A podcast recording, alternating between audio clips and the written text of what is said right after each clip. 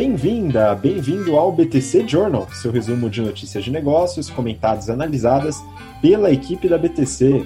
Meu nome é Gustavo Habib, eu sou instrutor de Soft Skills e Marketing pela BTC e no episódio de hoje, dia 6 de agosto de 2020, o famoso mês infinito, a gente vai ter uns 300 episódios do Journal esse mês, né, pessoal? Enfim, falando dos temas que a gente vai comentar no episódio dessa semana, falaremos sobre IRB, Mercado Livre e PayPal, demissões no Booking.com, Oi e o leilão que está rolando, a gente vai falar um pouquinho sobre isso. Ipera e a possível venda de uma de suas marcas recém-compradas. A gente vai falar bastante sobre varejo, falaremos do resultado do IPO do grupo Soma, da Animal e da Farm, falaremos também sobre parceria entre Multiplan e B2W, Shopping Guatemi, Magazine Luiza na publicidade e também dos resultados da Amazon. E a gente vai comentar sobre a Ford, Beyond Meat e seus resultados e também Disney.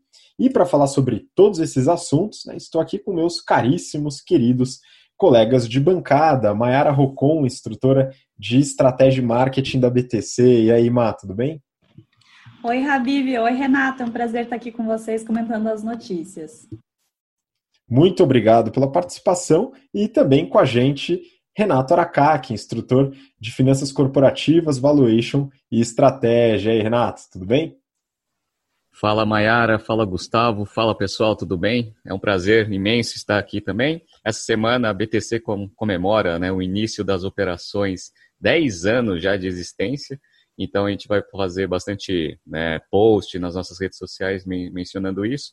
Eu fiz um post, até tive bastante interação e bastante mensagens. Eu vou responder todas tá? quando, quando tiver um pouco mais tranquilo aí a semana, mas muito obrigado aí pelas menções. Adorei né, ver que bastante gente é, se engajou aí e gosta da, da, nossa operação, que vem os próximos 10 anos aí, para a gente conseguir fazer muito mais coisas que a gente já fez. Legal? E, né, caso você queira participar dos nossos cursos, a gente está com curso de modelagem com inscrições abertas, a turma 58 do EBP, Excel Plus Business Program. Entre no nosso site www.btcompany.com.br/ebp. Nosso curso de finanças também já vai começar ali, estamos nas últimas semanas aí de inscrição para a primeira turma, são duas turmas, uma começando em agosto e outra em setembro, o General Finance Program, mesmo site, barra GFP. E daqui a pouco, né, a gente vai lançar uma plataforma nova, que a gente está ali nos trinks ali para conseguir fazer o lançamento, mas isso daí é spoiler. Quando a gente tiver tudo certinho, a gente fala para vocês. Provavelmente no próximo Journal a gente vai anunciar esse nosso lançamento aí de novos produtos que a gente pensou aí para para fazer na, no ambiente virtual. Vamos ver, né? E vamos para cima que hoje tem muita notícia. Pois é, bastante notícia hoje. Vamos lá, então, começar, né? Primeiro, só pedindo para você seguir a gente no Instagram, arroba InstaBTCompany, segue a gente lá. E também, se você não acompanha, né, tá vendo a gente pelo YouTube, acompanha também nosso podcast, né? A gente tem muito conteúdo lá, inclusive este BTC Journal. A gente falou sobre os resultados do Spotify na semana passada e como o pessoal tem ouvido menos os podcasts lá no Spotify, nas outras plataformas. Volta a ouvir, galera, é importante.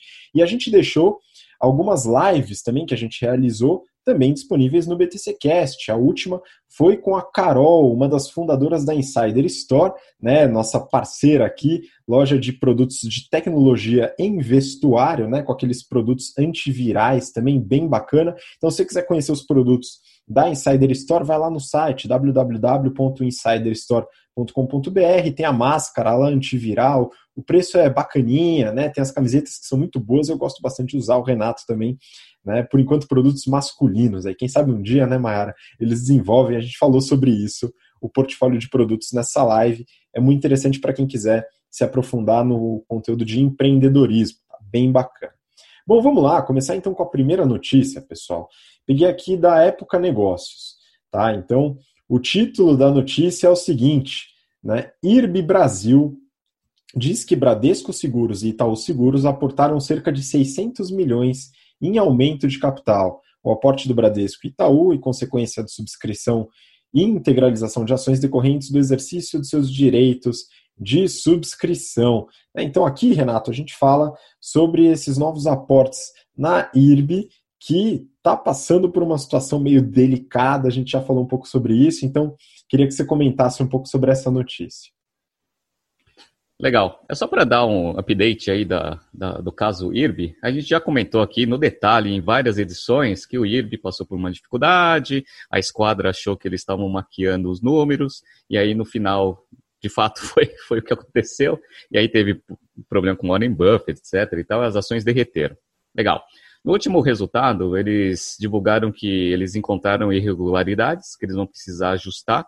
E uma das coisas que mais preocupava o mercado é que eles vão ter que aumentar a provisão técnica. Ou seja, eles vão ter que aumentar o dinheiro que eles têm em caixa para conseguir é, cumprir com as regras ali da, do mercado de seguros. E aí, aquela grande questão que a gente tinha é, colocado no último journal, que a gente comentou sobre isso. Quem vai investir numa empresa que você não tem confiabilidade nos números. Então, assim, fazer uma nova emissão de ações para o mercado estava fora de cogitação. Pegar crédito no mercado também era uma coisa que talvez pudesse ser uma das, da, das alternativas, mas o nível de alavancagem também teria que ser controlado. No final, a única coisa que restava era que os próprios sócios deveriam aportar capital. Então, eles aprovaram um aumento de capital de 2,3 bi e a primeira leva aí de dinheiro foi, aconteceu agora. Então, Bradesco e Itaú, Bradesco com 15,4% das ações e Itaú com 11,3%, que são sócios do negócio, tiveram que fazer um aporte de capital para conseguir constituir essa reserva técnica. Isso é só a primeira que vai vir. Por quê? Porque eles já anunciaram também que no mês de abril e maio eles tiveram prejuízo. Olha só que interessante. A empresa sempre é, reportou lucro, ela já reportou ali que ela, que ela teve prejuízo. O índice de sinistralidade, que era excelente, tão excelente que o pessoal ficou com dúvida, né? inclusive no relatório da esquadra, era, é, era esse o ponto. Agora foi o índice de sinistralidade foi para 123%. Né? Então eles já aportaram, é, já divulgaram prejuízo em abril, maio. Vamos ver como que foi junho também provavelmente o resultado da IRB neste trimestre não vai ser nada bom e as ações que já tinham tomado uma, um calor aí vão continuar tomando nesse próximo, nesses próximos meses. Muito bom. É uma situação complicada, né? A questão da credibilidade, ela é recorrente aí nos negócios, a gente fala bastante sobre isso também. Seguindo, pessoal, próxima notícia, né? Mudando bastante aí de mercado. É, essa daqui é da Forbes. O título é Mercado Livre e PayPal anunciam integração em pagamentos no Brasil e no México. Renato, queria que você comentasse também, né, Mercado Livre e PayPal hoje, no, em meios de pagamento, são considerados concorrentes né, e bem relevantes. Que integração é essa? Qual o benefício que isso traz eventualmente para as empresas? Vamos lá. É interessante a gente ver esse caso, até porque ele é um caso que tem tudo a ver com a disciplina que a gente está ministrando agora nas turmas do GBP, que é a negociação empresarial. Essa transação, apesar de parecer de ocorrer entre concorrentes, esse negócio começou lá em março de 2019, quando o PayPal, né, o seu esforço de diversificação, ele comprou 3% do, do capital do Mercado Livre, 750 milhões de dólares. Por que, que ele fez isso? Porque ele está diversificando seus negócios e está tentando né, criar novas linhas ali de receita. Então, essa parceria começou lá em março de 2019. Em dezembro de 2019, eles entraram num acordo para fazer uma carteira digital. Ambos, né? Porque o Mercado Livre tem lá o Mercado Pago, que é a plataforma, né? a unidade de negócio deles para meio de pagamento. Qual era a ideia deles? Focando em desbancarizados e tentando maximizar também as transações que eles fazem nas plataformas, né? Tanto no Mercado Pago quanto no Mercado Livre, propriamente dito, fazendo as vendas. Então, é um ganha-ganha. Né? Então, todo vendedor que aceita PayPal vai aceitar mercado pago no Brasil e no México. Isso vai trazer um, adicional de 48 milhões de usuários dentro das operações do PayPal. Isso é legal. E todos os sites que aceitam mercado pago no Brasil e no México darão a opção para pagamento via PayPal. Isso vai adicionar 300 milhões de clientes para o Mercado Livre. Então, assim, é o que a gente chama de negociação ganha-ganha, né? que é o processo de negociação integrativo onde as duas partes, apesar de competirem em certos é, segmentos, todo mundo vai ganhar dentro dessa transação. Vamos ver cena dos próximos capítulos, mas foi uma bela transação entre as duas empresas.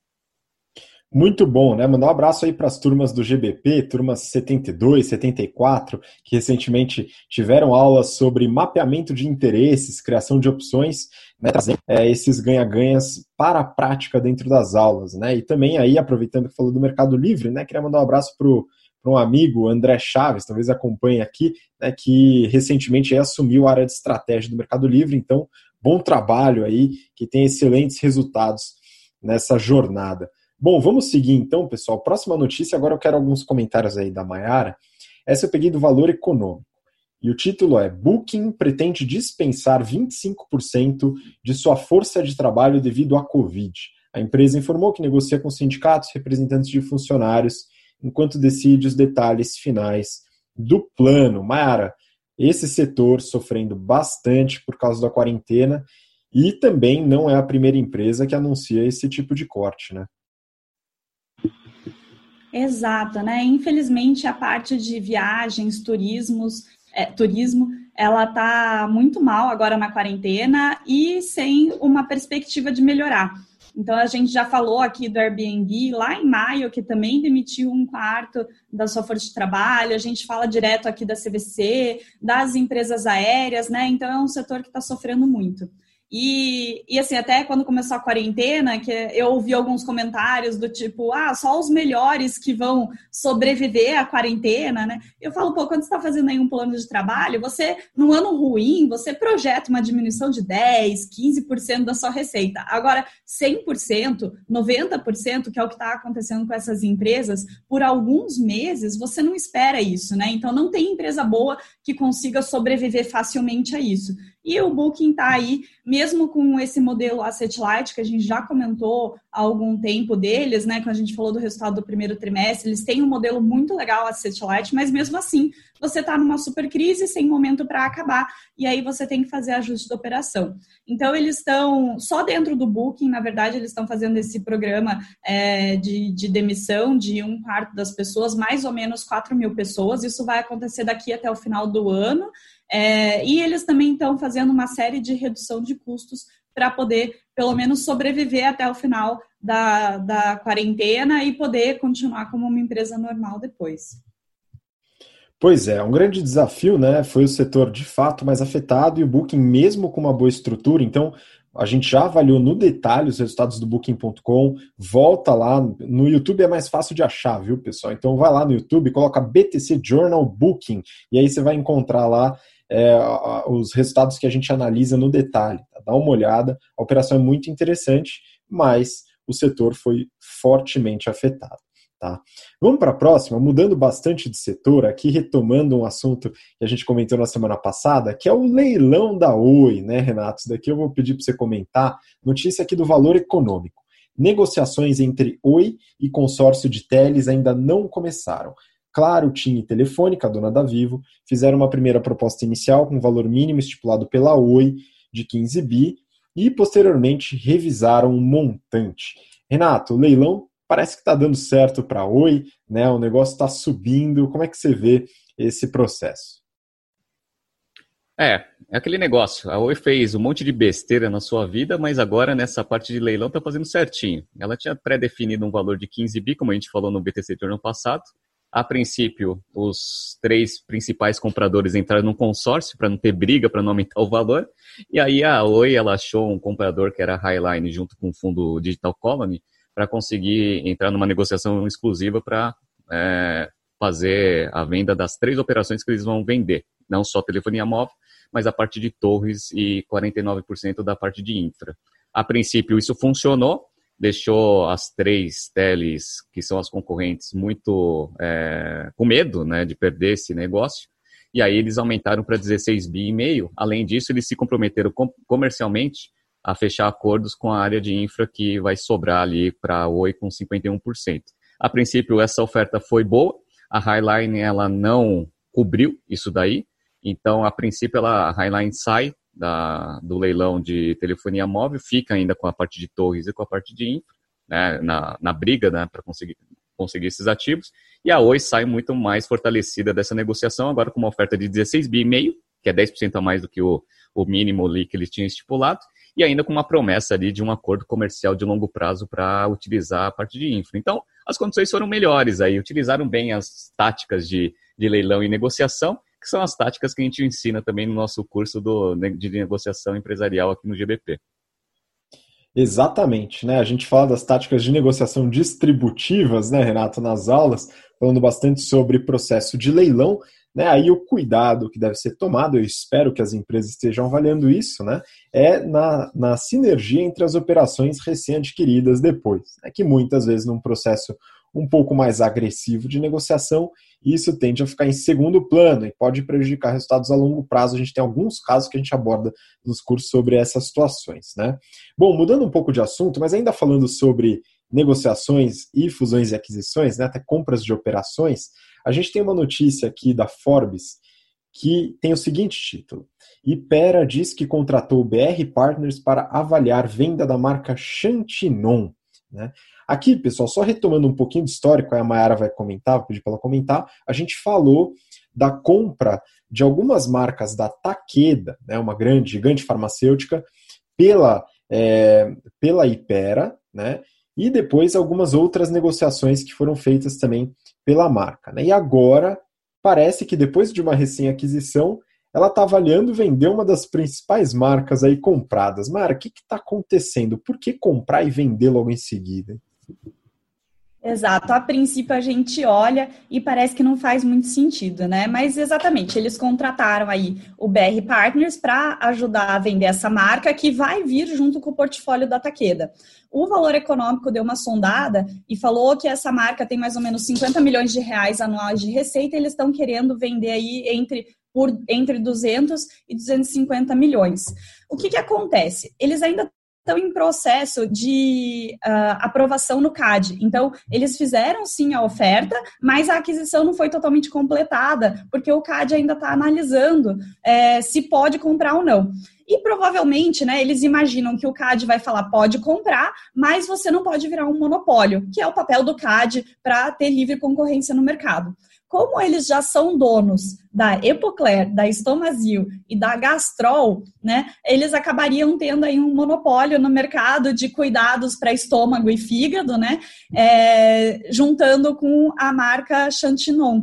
Então, eles já estão se preparando para quando vier a resposta do CAD de você não pode ter um monopólio, então você vai ter que vender alguma marca de estômago e fígado, e eles já estão então se preparando para fazer essa venda. Até porque, né, a gente estuda em negociação que quando você é, né, tem menos opções ali, você perde poder de barganha. E a opção deles vai ser a obrigação de vender com um prazo dado pelo CAD, e as pessoas que querem comprar vão saber disso, e isso pode dificultar a negociação deles no mercado. Então, eles já estão se é, precavendo aí, se preparando. E eles não vão vender, provavelmente, só essa marca também, porque tem outras marcas que eles também já têm é, atuação no mercado, eles estão comprando da Taqueda e provavelmente vai ter um, entre aspas, aí, monopólio, que é o caso de é, remédio para dor de cabeça, né, analgésicos em geral, que eles já são donos da Doralgina e do Doril, e eles estão comprando agora com a Taqueda a Neusaldina.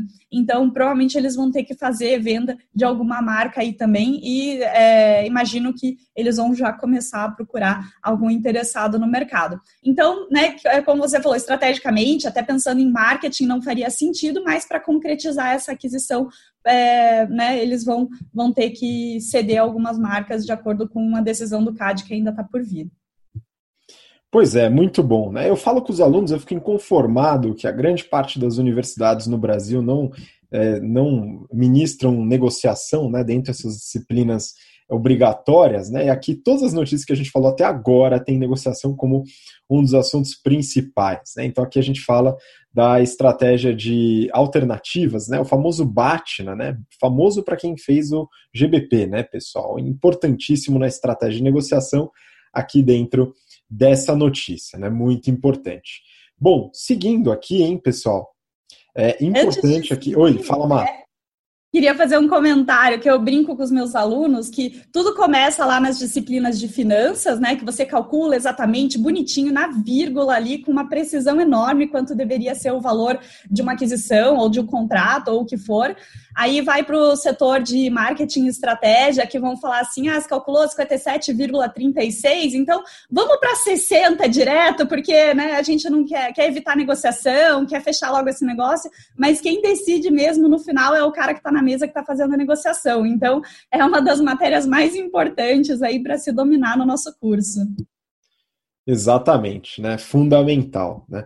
Bom, vamos lá então para a próxima notícia. Agora a gente vai falar um pouquinho sobre varejo, hein, pessoal? Retail, aqui tem bastante coisa para a gente falar, né? Um setor também bastante afetado pela crise, mas que está com uma movimentação interessante. Nessa primeira notícia mostra isso. Brasil Journal. Breaking, na moda, Soma levanta 1,8 bi de reais em IPO. Aqui estamos falando do grupo Soma. Renato, você vai lembrar, em março, em março, faz tempo, hein? A gente avaliou os resultados, o prospecto do IPO do grupo Soma, que saiu agora, hein? E lá a gente adiantava uma série de aspectos que foram levantados hoje em dia. Então, parabéns aí a todos os analistas de mercado que acompanharam o BTC Journal lá em março para entender como seria esse IPO hoje, hein, pessoal? Renato, o que aconteceu no IPO do Grupo Soma, aí, o dono das marcas Farm e Animale. Pois é, ninguém esperava lá em março, principalmente com o início da pandemia, que o mercado financeiro ia se recuperar tão rápido. Bom, com taxa de juros agora a 2%, qualquer coisa aí que der um pouquinho de rentabilidade já está batendo o CDI. Então, eles aproveitaram essa euforia do mercado financeiro, voltaram com um plano de abertura de capital e conseguiram captar, fizeram abertura aí, captaram 1,8 bi com market cap de 4,4. E é legal isso, porque eles vão na contramão de dois grupos que atuam mais ou menos no mesmo segmento, mas que estão numa situação completamente oposta, que é a Inbrands, que a gente já falou aqui, que também está passando por bastante dificuldade, etc e tal, e o grupo Restock está até em recuperação extrajudicial. Eles fizeram a abertura, foi muito bom, depois que e foi 100% primário, distribuíram um pouco do caixa ali para como dividendos acumulados ali dos sócios anterior, uma oferta secundária disfarçada.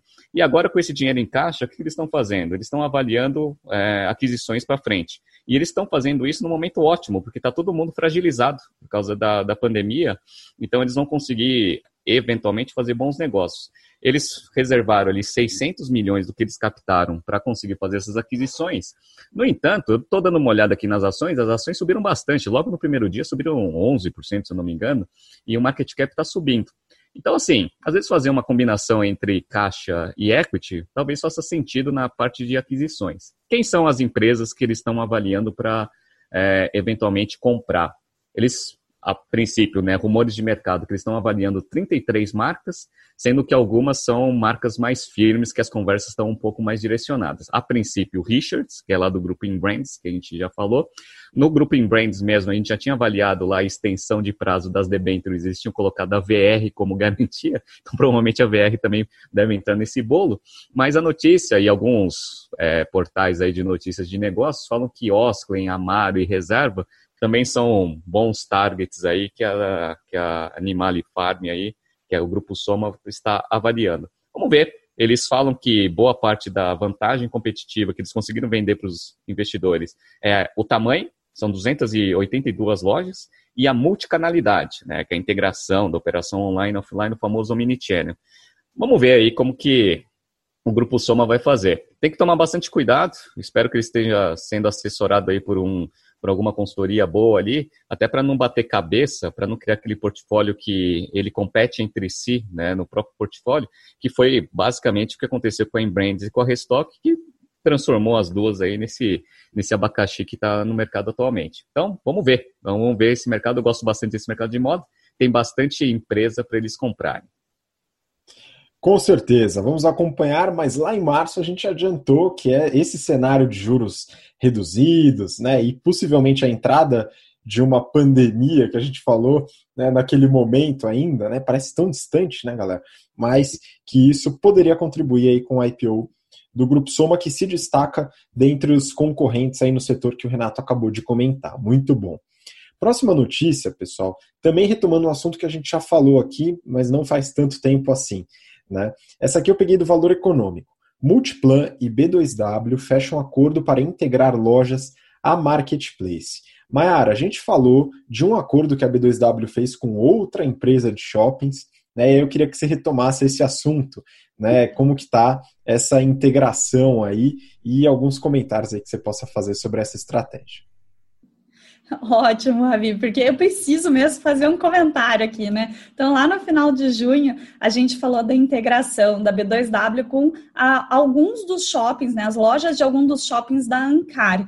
Então, eles pegaram ali 11 shoppings e fizeram integração com a plataforma de marketplace da B2W. E lá, no final de maio, não, desculpa, no final de junho, a gente comentou que estava meio tarde para fazer isso, porque afinal a gente estava em quarentena desde março. Então, se lá era tarde, imagina agora, em agosto. Então, esse é o meu comentário, mas antes tarde do que nunca, vamos lá, né? Então, a Multiplan pegou aí 5.800 lojas deles, que estão em é, 19 shoppings distribuídos pelo país. Para quem não conhece, a Multiplan é dona do Morumbi Shopping, do Vila Olímpia, do BH Shopping, do Barigui, lá em Curitiba, né? Então, eles têm muito shopping. É, e aí eles querem fazer essa integração, e aí é meio chatinho de fazer a integração para o marketplace, que você tem que integrar estoque, integrar a parte de entrega, né? Como vários tipos de entrega, como vai ser feito, é, se está na cidade, se não está na cidade, quanto tempo demora, integrar a contabilidade, né? Então é meio chatinho, é legal que eles já estão fazendo com alguém que entende disso, né? É, e aí o cliente pode comprar o produto e retirar lá na loja no mesmo dia, ou ele compra é, e recebe o produto em casa, né? Então tem vários jeitos de, de você fazer a compra do produto. Mas é, é, basicamente isso, estão fazendo essa integração. E aí, né, mesmo comentário da outra vez, né, não é porque o shopping é bonzinho e está querendo ajudar a loja, ou porque o shopping está olhando para a inovação e querendo ir para o digital. É simplesmente porque os shoppings fechados eles não conseguem cobrar aluguel, porque eles não estão oferecendo o serviço, né, é, independente se é por causa deles ou por causa da quarentena. Então, eles é, fazem esse tipo de coisa para continuar conseguindo ganhar dinheiro em cima dos lojistas, né. Mas vamos lá, antes tarde do que nunca. Pois é, né? Bem tarde, antes muito, muito tarde do que nunca, né? Mas legal, é uma estratégia interessante de diversificação de canais, que é algo que a gente comenta bastante aqui no BTC Journal, tá? Uma estratégia importante aí para as empresas, muitas vezes subestimada. Vamos seguir para a próxima, pessoal. Aqui também falando de shopping center. Essa é da Exame e o título é Shopping Guatemi mostra o que a pandemia reservou aos shoppings. Renato, é, o Shopping Guatemi, né, ele divulgou alguns resultados aí, e eu vi por cima, você viu mais no detalhe, é, a, a, receita, né? É engraçado que não desceu tanto, né? Então, é, tem alguns resultados que nos mostram que parece que a pandemia nem passou pelo Shopping Guatemi, né? Então, vamos entender isso aqui direito. O que está acontecendo com os resultados do Shopping Guatemi? Pois é, Vamos continuar falando sobre o setor que está bastante afetado, mas quando você olha o resultado da RE, você acha que a coisa não pegou tanto assim. Mas eu vou explicar para vocês onde que está o pulo do gato aí dentro desse negócio. Uma coisa que é legal do, do resultado do Iguatemi é que ele mostrou bem como que a pandemia está afetando suas operações. Ele colocou aqui que no mês de março ele ficou aberto todos os shoppings. Então tem já Shopping Guatemi São Paulo, JK, Marketplace, o Pátio Gianópolis, tem vários shoppings no Brasil, né? Eles falaram que em março eles ficaram mais ou menos uns 18.6 dias abertos, e aí depois veio a pandemia, tiveram que fechar. No mês de abril eles ficaram 0.4 dias abertos, que é, ficou praticamente tudo fechado.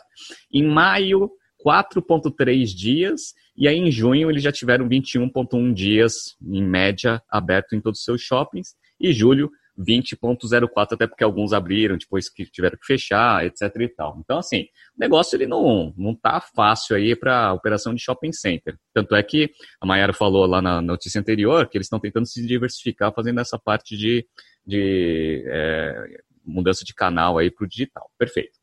Aí, quando você pega assim a receita né, do, do, segundo trimestre, a receita bruta ela caiu 25% em relação ao mesmo trimestre do, do ano passado, o segundo, e a receita líquida caiu 14,3%. Aí você fala assim, pô, mas com tudo fechado, só cair 14,3% a receita parece ser ok, né? Não teve tanto problema. E aí você vai descendo no resultado, você vai vendo, né?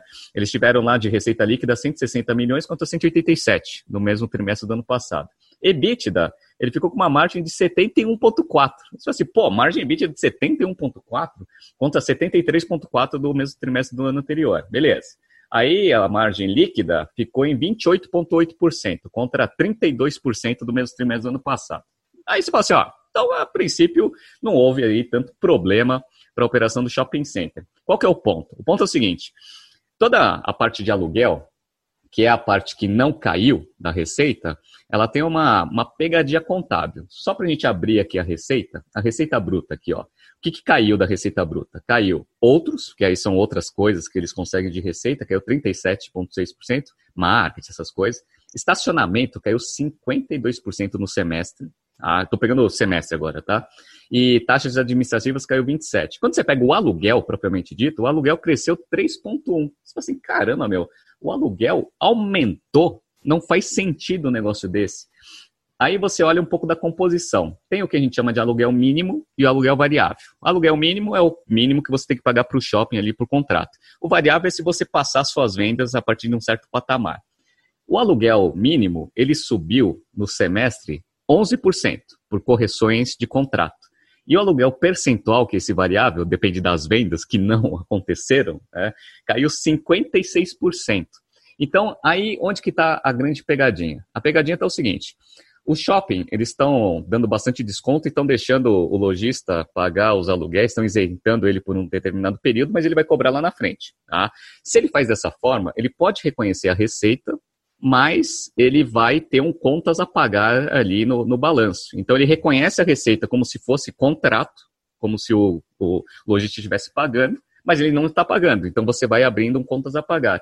Então a, a, receita que eles têm não necessariamente quer dizer que eles receberam esse dinheiro. Onde que a gente pega isso então? A gente pega no fluxo de caixa. Então, ó, o fluxo de caixa né, do, do, do segundo trimestre, do primeiro trimestre já foi meio ruim. Mas foi assim, 83, quase 84 milhões de fluxo de caixa das atividades operacionais positivo, geração de caixa. No segundo trimestre, você fala assim, ah, nem teve tanto problema assim operacionalmente no DRE, mas eles tiveram uma queima de quase 20 milhões no fluxo de caixa das atividades operacionais. Então esse que é o ponto aí, a pegadinha do, do balanço do shopping center. Vamos ver aí como que as coisas vão acontecendo, principalmente com essa reabertura. A princípio, eles estão falando que só esse horário né, reduzido ele não está compensando em termos operacionais, mas eles sabem, entendem que isso daí é uma fase. Né? Então, começa a primeira fase, o cliente vai lá num, num tempo pré-determinado, depois vai voltando ao normal. Eles estão com nível de endividamento tranquilo, tá tudo atrelado ao CDI, como que a Selic foi para 2%, então eles estão com uma dívida bem baratinha, Vamos ver aí como que o Iguatemi ele vai se posicionar nos próximos meses. A princípio, operacionalmente, a coisa tá, tá, tá tranquila, né, no DRE, mas o fluxo de caixa a coisa tá pegando e esse, é, esse setor é o que está sendo bastante afetado aí pela, pela pandemia. Pois é, muito importante analisar essas diferenças, né, Renato, do resultado e do fluxo de caixa, né, até para entender né, vocês que acompanhavam Chaves quando estavam na infância, né, pessoal, que agora parece que vai sair do SBT, né, o seu barriga, pessoal, no DRE ele estava rico com o aluguel do seu Madruga, né, mas no fluxo de caixa isso acabava não acontecendo. Então, Iguatemi, né, acho que vale a pena aprender com o seu barriga que não recebia, né? Agora receber no futuro já é uma promessa que talvez não se cumpra completamente, né? Então é importante ficar atento a esse ponto. Vamos para a próxima, então, continuando aqui no varejo, queria comentário da Maiara aqui nesse ponto, que é um pouquinho diferente. Olha só, Brasil Journal, Breaking, Magazine Luiza entra em publicidade online. Pessoal, teremos Magalu Ads agora, né, Mayara? O que, que você vê desse movimento?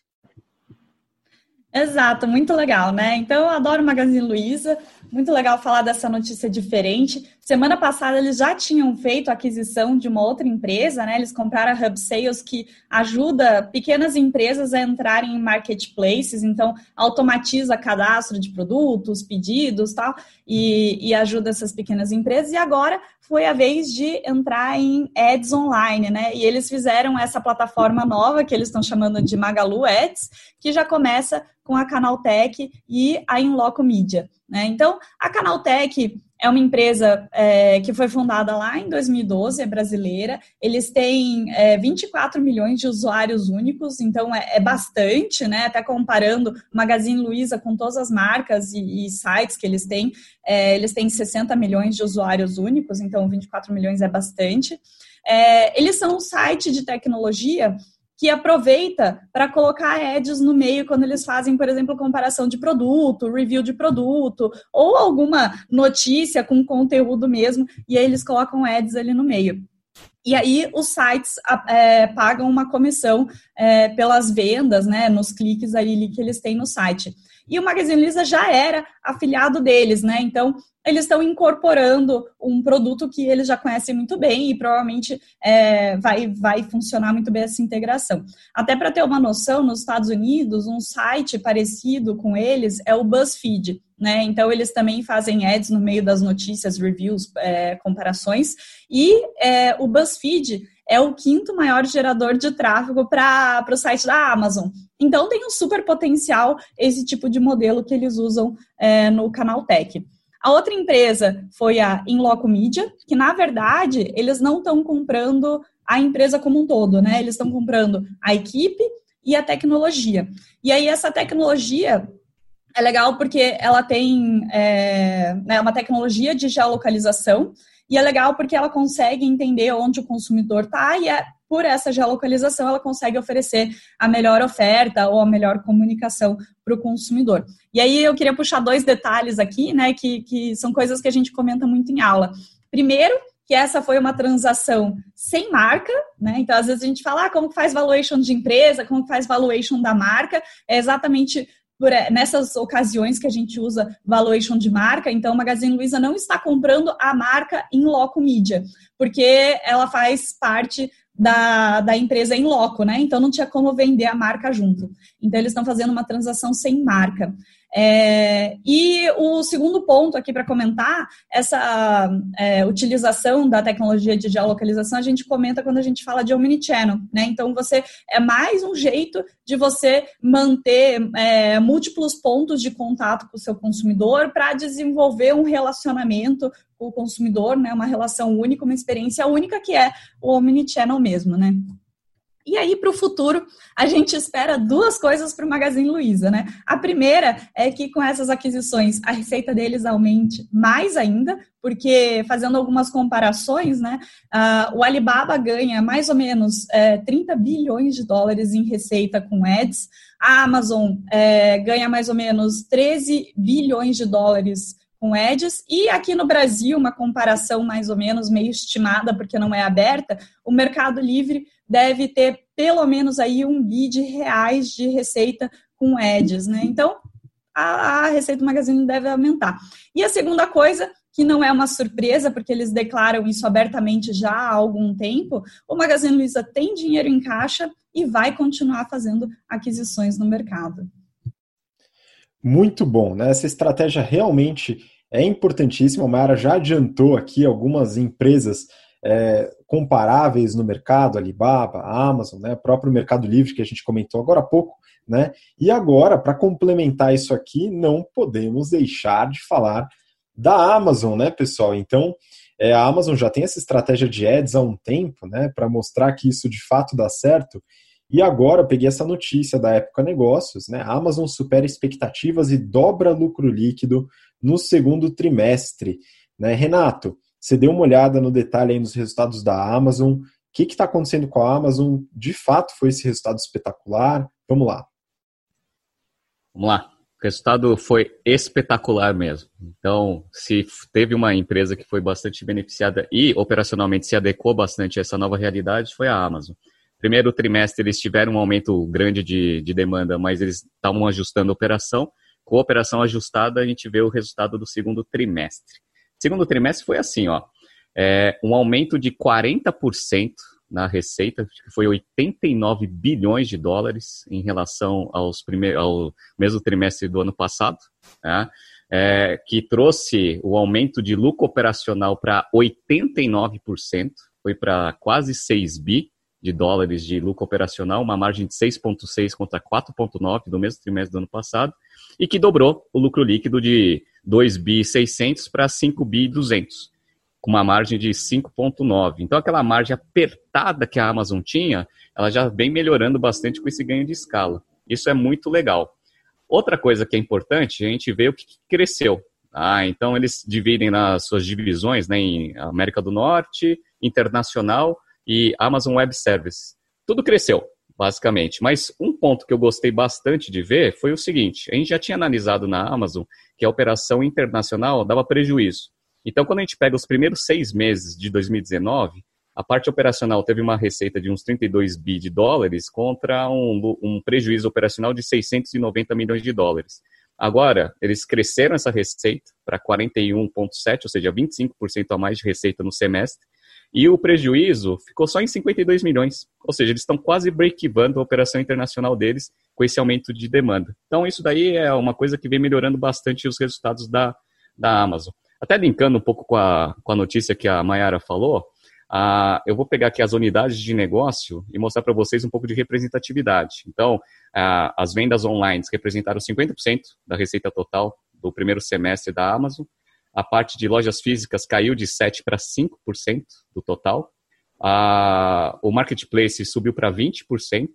A parte de assinatura continuou ali em 7%. E a Amazon Web Services caiu de 13,1% para 12,8%.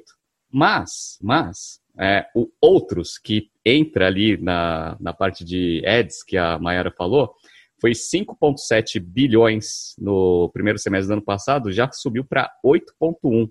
Ou seja, aquele 13 bilhões que a Mayara falou que foi a receita da Amazon é, em 2019, com certeza vai subir bastante para esse ano no resultado fiscal. Então, ads dá dinheiro? Dá dinheiro pra caramba. É, até a Microsoft ganha dinheiro com ads, né? Não sei se vocês sabem, mas a Microsoft tem o Bing, e aí dá 7 bilhões para a Microsoft e dá mais ou menos uns 5% da receita total deles. Então, assim, se até a Microsoft ganha dinheiro com ads, né, não vai ser a Amazon que também não vai ganhar. Então, o Magazine Luiza está no, tá no lugar certo. Mas, enfim, só para a gente fechar o assunto, a coisa mais espetacular que a gente ensina no, no GBP da Amazon é o seu fluxo de caixa operacional, que a gente mede pelo ciclo de conversão de caixa. Então, ó, o ciclo de conversão de caixa deles foi, em, no segundo trimestre de 19, foi menos 19 dias que já é excelente, porque é um ciclo invertido. Ou seja, ele recebe dinheiro antes de ter a saída de caixa. No primeiro trimestre, que eles estavam dando aquela ajeitada na operação, estava em menos 20, que já é espetacular também. Sabe para quanto eles conseguiram jogar esse ciclo de conversão de caixa invertido no segundo trimestre? Para menos 28 dias. O que isso significou em dinheiro, Renato? Fluxo de caixa das atividades operacionais no segundo trimestre do ano passado, a geração de caixa operacional foi de 9 bilhões. Esse negócio foi para 20,6 bilhões. Ou seja, a Amazon, nos, nos primeiros seis meses de 2020, gerou 23,7 bilhões de dólares de fluxo de caixa das atividades operacionais, contra 11 do mesmo trimestre, do, do mesmo semestre do ano passado. Então, continua uma máquina de dinheiro, Jeff Bezos continua cada vez mais rico e se continuar com essa eficiência operacional, vai ficar mais rico ainda.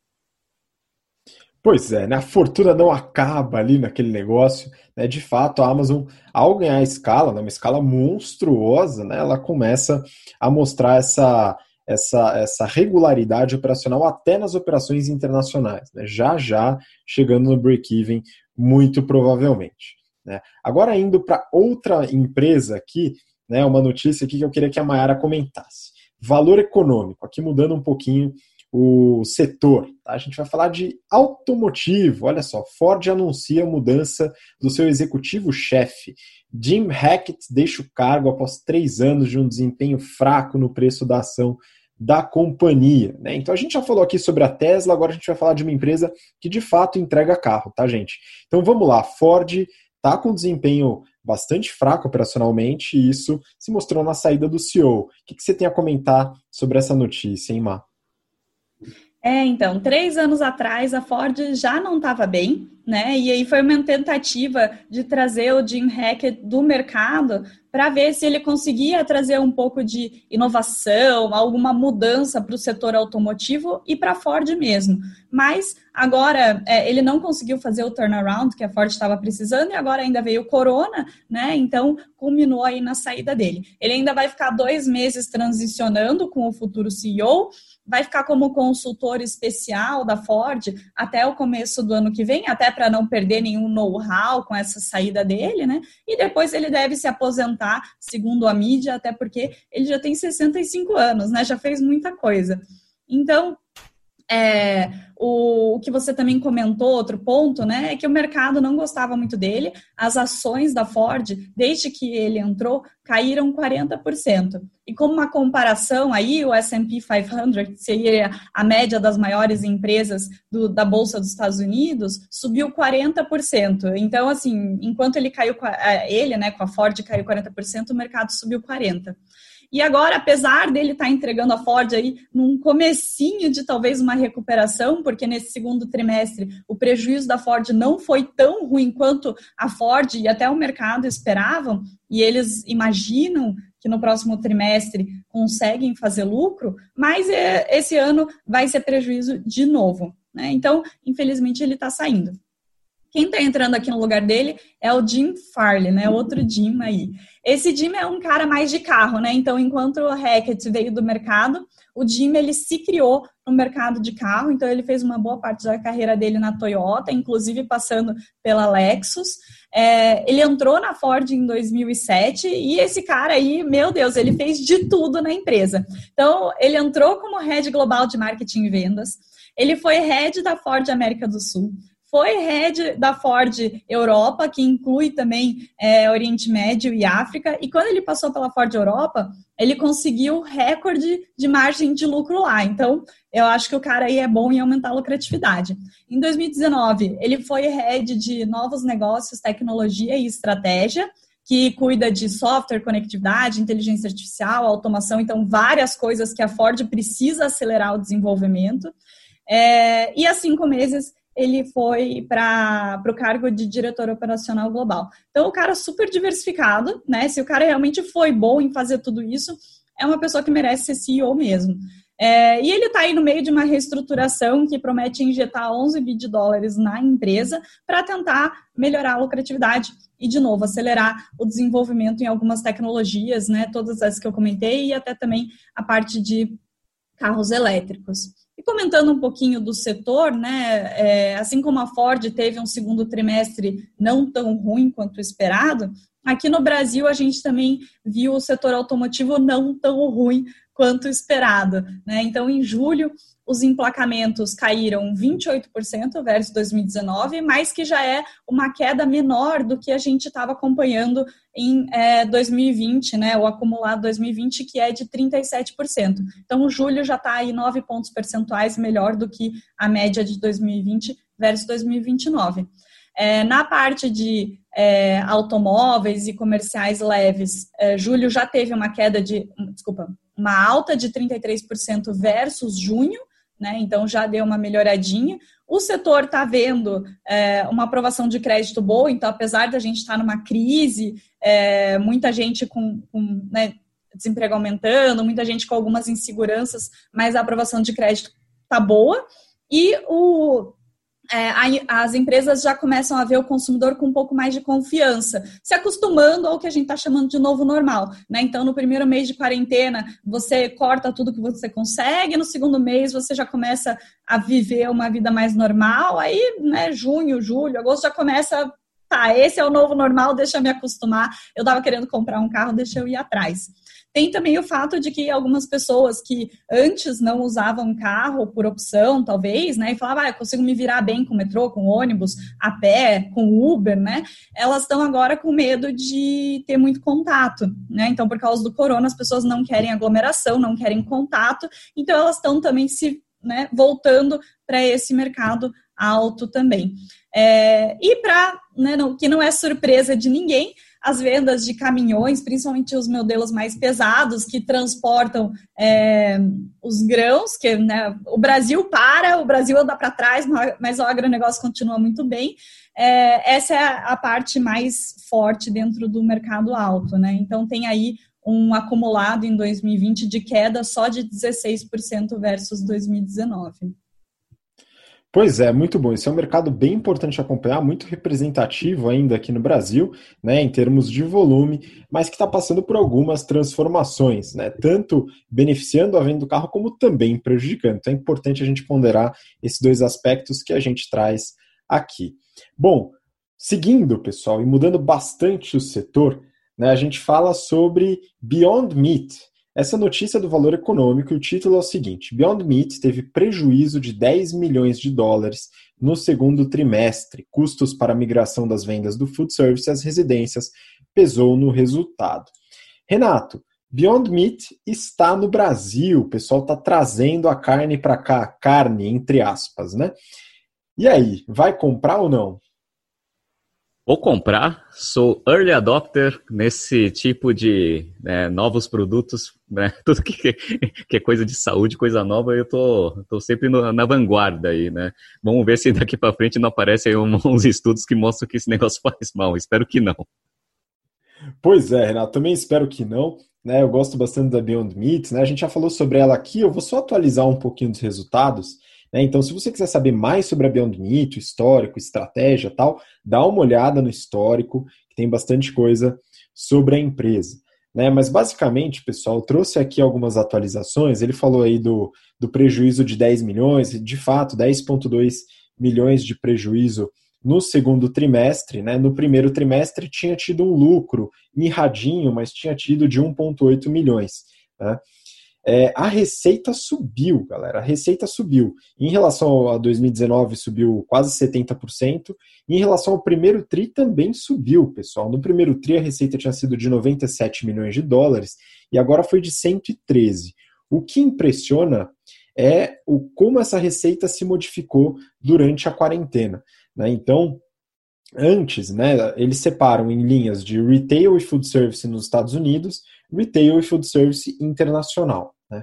Nos Estados Unidos, retail sempre foi mais representativo, né? Só que agora está muito mais representativo, né? Então aumentou de no primeiro, vou comparar primeiro tri de 20 com o segundo tri de 20, tá? Então o primeiro tri de 20 era 40, quase 50 milhões de receita, foi para 90. Food service, pelo contrário, né? era 22.6, caiu para 6,5, né, pessoal? Então a pandemia de fato colocou food service lá para baixo. Venda de, de hambúrguer vegano para restaurante, o negócio ficou complicado. Né?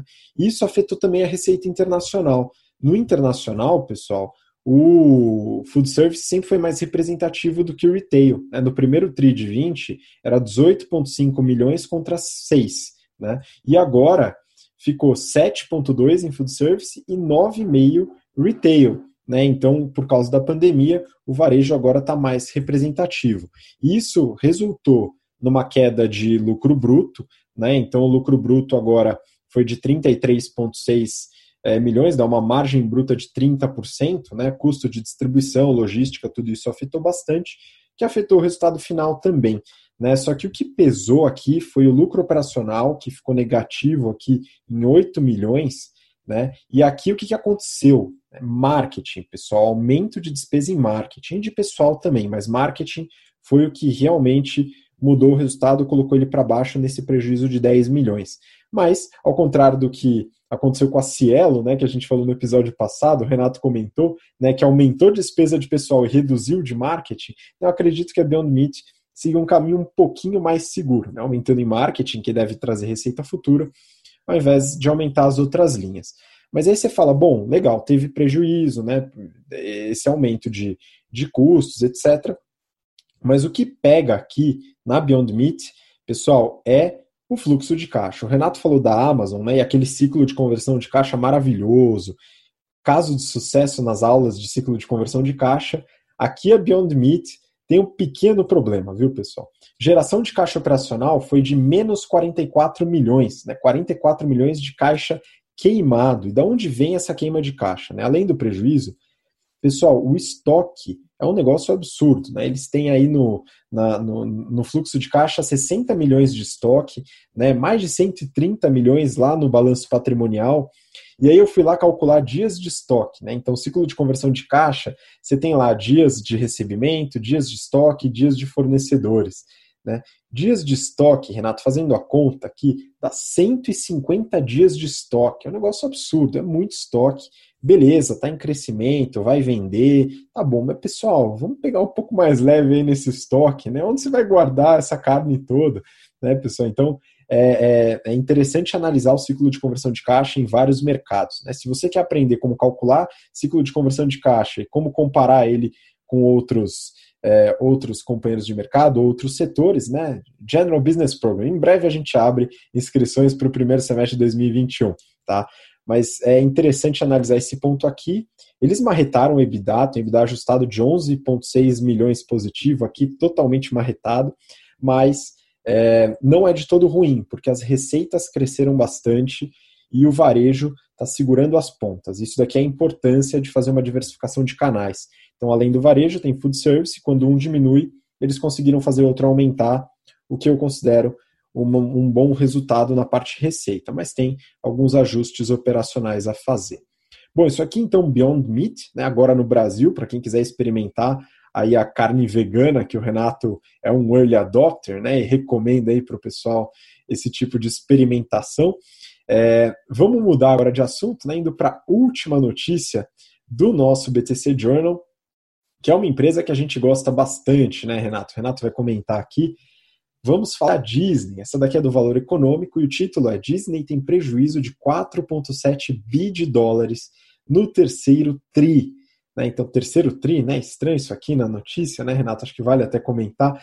Mas vamos lá, a pandemia da Covid afetou o desempenho da companhia. E aí, Renato, o que, que você viu de interessante nos resultados da Disney? Vamos lá. Para a gente fechar com chave de ouro aqui, me perguntaram assim: Ah, Renato, eu vi essa notícia aí, ó. Disney teve um prejuízo, só que a ação explodiu, subiu pra caramba. Inclusive, voltou à normalidade, né? A Disney está com um valor de mercado maior do que Netflix, tá? 230 contra 221 bi, né? Aí eu assim, mas como que acontece isso, né? Eu vou falar para vocês mais ou menos o que aconteceu. Bom, o resultado do trimestre, como já era esperado, foi uma desgraça total. Por quê? Né? Parques fechados, começando a reabrir um pouco, isso daí deu uma, né, uma, um baque aí no, nos seus resultados. Então a receita caiu 42%, do terceiro tri. Eles chamam terceiro tri porque o ano fiscal deles vai do último trimestre do ano passado até né, o final aqui de, de setembro. Tá? Então, a gente está aqui no, nos primeiros nove meses né, do ano fiscal de 2020. Então, a receita deste trimestre caiu 42%. O lucro operacional ele foi de 2 bilhões no, no mesmo trimestre do ano passado positivo, foi para menos 4,8, ou seja, quase menos 5 bilhões. Só que menos 5 bilhões vieram basicamente de uma baixa contábil. Ah, então, quando você normaliza isso, eles tiveram um lucrinho de 207 milhões contra 2 bilhões e 200. Beleza, uma queda de 90%. E o lucro líquido caiu, mas quando você ajusta ali com a baixa contábil, você vê que ele teve um lucro líquido bem pequenininho, mas pelo menos ficou ali próximo do break-even. Legal. Então, primeira coisa é isso, né? O prejuízo foi alto, mas ele veio de uma baixa contábil. Beleza.